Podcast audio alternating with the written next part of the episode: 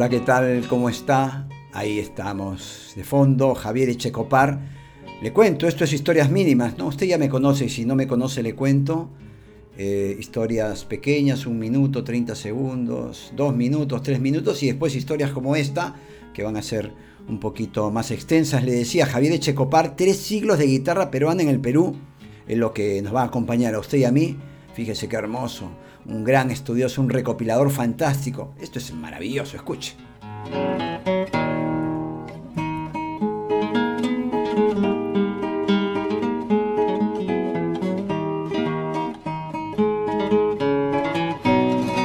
Normalmente cuento cosas en Placer Solitario, iba a decir. Dije Placer Solitario en que es mi canal de YouTube. Normalmente cuento cosas eh, aquí en historias mínimas que tienen que ver con la historia universal, cosas divertidas, cosas reflexivas. Le doy también va a ser reflexivo, pero voy a hablar de, mi país, ¿no? del Perú, para los que no conocen. Vamos a bajar un poquito a Checopar. Está bueno, pero por ahí me distrae.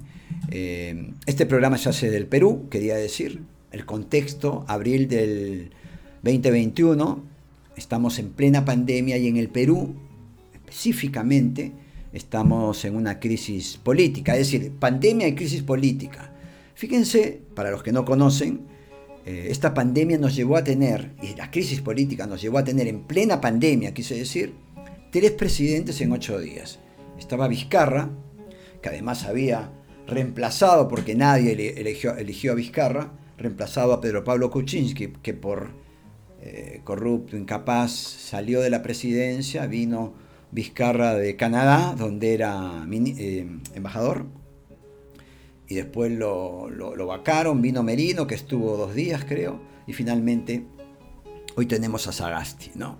Para quien el Congreso, fíjese el nivel de corrupción y de absurdo que hay en el Perú. El Congreso, un grupo de congresistas presentó una moción de censura para, para vacarlo por el tema de, una, de la vacunación irregular, que efectivamente hay una vacunación irregular, pero él no tiene pues que ver específicamente lo, a quién vacunan y no vacunan, se vacunaron eh, unas ministras de él y él no tiene nada que ver. Bueno, pero el hecho además, más allá de eso, saldrá de la presidencia, le aplicarán la ley, se irá a la cárcel 40 años.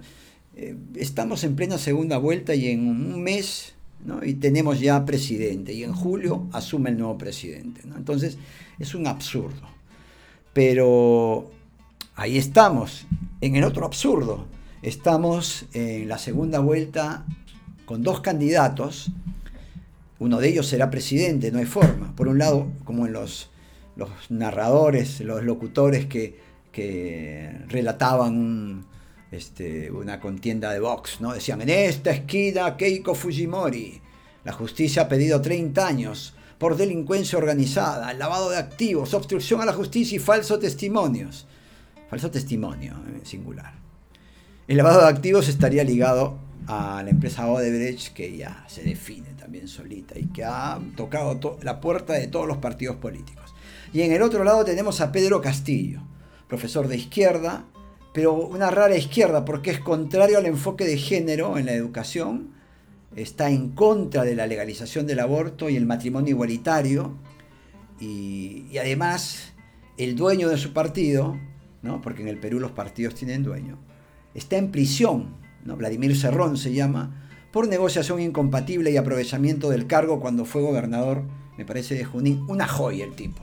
¿no? Es decir, Está bien, Pedro Castillo representa una incógnita, ¿no?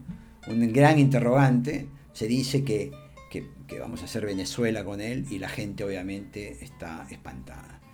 Está espantada y no se da cuenta que en algunos casos estamos peor que Venezuela. Nuestros niveles de eh, desnutrición crónica son terribles, son récord mundial, son comparables a los países africanos. Y no solamente la desnutrición, sino la anemia es galopante en el Perú y en todos los sectores sociales. ¿ah? Es decir, estamos muy mal y la gente quiere defender el, modelo. Bueno, yo, yo le estoy contando. ¿no? Castillo, una gran interrogante, y en Keiko no hay ningún interrogante. ¿no? Todos saben por sus antecedentes, no voy a decir genéticos, ¿no? porque uno nunca debe achacar al hijo lo que hizo el padre, pero en el caso de ella ha refrendado prácticamente todo. Y muchos de los que trabajaron con su padre están trabajando ahora, ¿no? Pero ella va a ganar, ojo, ¿ah? según mi, mi miopía política, mi visión política, de análisis político, yo creo que Keiko va a ganar, ¿no? Porque el miedo a la izquierda que hay en el Perú es más grande que el antifujimorismo, que ya es bastante grande, ¿no?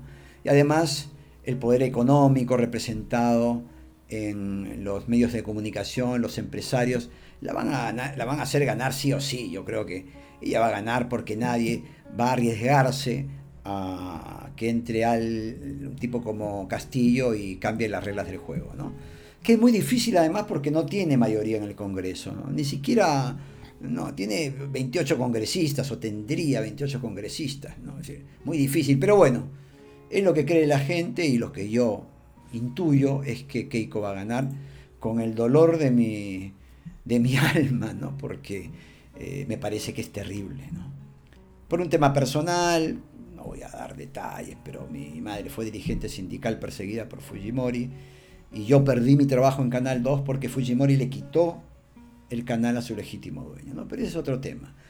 Pero a mí la situación me da mucha pena, las redes son un referente, la gente está que se pelea, es intolerante, soberbia, y no, no, no, deja opinar al otro, como que quiere convencer. Yo creo que es imposible convencer a alguien, es lo que creo. Yo por lo menos, no solamente en política, en cualquier aspecto no convenzo, no, trato no me meto al, al, tweet o al, o al, al, Facebook, ¿no? al estado de Facebook a decirle, oye, te equivocaste, me parece una falta de respeto. ¿no? Si no me parece, pues lo silencio, lo paso y, listo. Cuando es algo bueno sí le digo, ¿no? Pero decía, el programa de hoy día era reflexivo, como todos, o, por lo menos esa es la intención, y esta, esta pena, como decir, esta tesitura emocional en la que me encuentro, eh, se relaciona muy bien con el párrafo de un libro de Vargas Llosa, donde también habla del Perú, ¿no? Me siento totalmente identificado. Y quería leerle esa parte, a ver si, eh, no sé, alguien le sirve para reflexionar o en todo caso para contar, ¿no? Eh, cómo es el Perú, según Vargas Llosa. Me siento identificado, digo. Eh, Echecopar nos acompaña de fondo y dice así. Quizá decir que quiero a mi país no sea exacto Abomino de él con frecuencia y cientos de veces desde joven me he hecho la promesa de vivir para siempre lejos del Perú y no escribir más sobre él y olvidarme de sus extravíos. Pero la verdad es que lo he tenido siempre presente y que ha sido para mí, afincado en él o expatriado, un motivo constante de mortificación. No puedo librarme de él. Cuando no me exaspera, me entristece y a menudo ambas cosas a la vez, sobre todo desde que compruebo que ya solo interesa al resto del mundo por sus cataclismos, sus récords de inflación, las actividades de los narcos, los abusos a los derechos humanos, las matanzas terroristas o las fechorías de sus gobernantes, y que se habla de él como de un país de horror y de caricatura, que se muere a poquitos por la ineptitud de los peruanos para gobernarnos con un mínimo sentido común. Lo dice Vargas Llosa, insisto, me siento totalmente identificado y habrá algunos que dirán, pues no, Vargas Llosa, resentido, todo eso, pero en el fondo yo creo que algunos sentirán que lo que dice es muy cierto y que describe al Perú maravillosamente bien. Y como no podemos ¿ah? decirle al país que no lo queremos, yo no tengo ningún problema, yo sí vivo eh, peleado con mi país ¿no? por, la, por la pobreza, por la diferencia social, por el abuso, por la clase empoderada que ha sido abusiva. Me pasaría el día hablando de, todo eso, los privilegios y qué sé yo. Me siento muy dolido con mi país. Lo quiero, pero me siento muy resentido, ¿no? Y yo sí me siento identificado con lo que ha dicho Vargas Llosa. Y no sé, se lo quería contar. Esto ha sido historias mínimas. Hoy día una historia un poquito más, más larga 10 minutos vamos a llegar. Javier Echecopar y sus tres siglos de guitarra en Perú nos acompañó. Eh, esto ha sido historias mínimas. Gracias por estar ahí. Nos escuchamos en la próxima.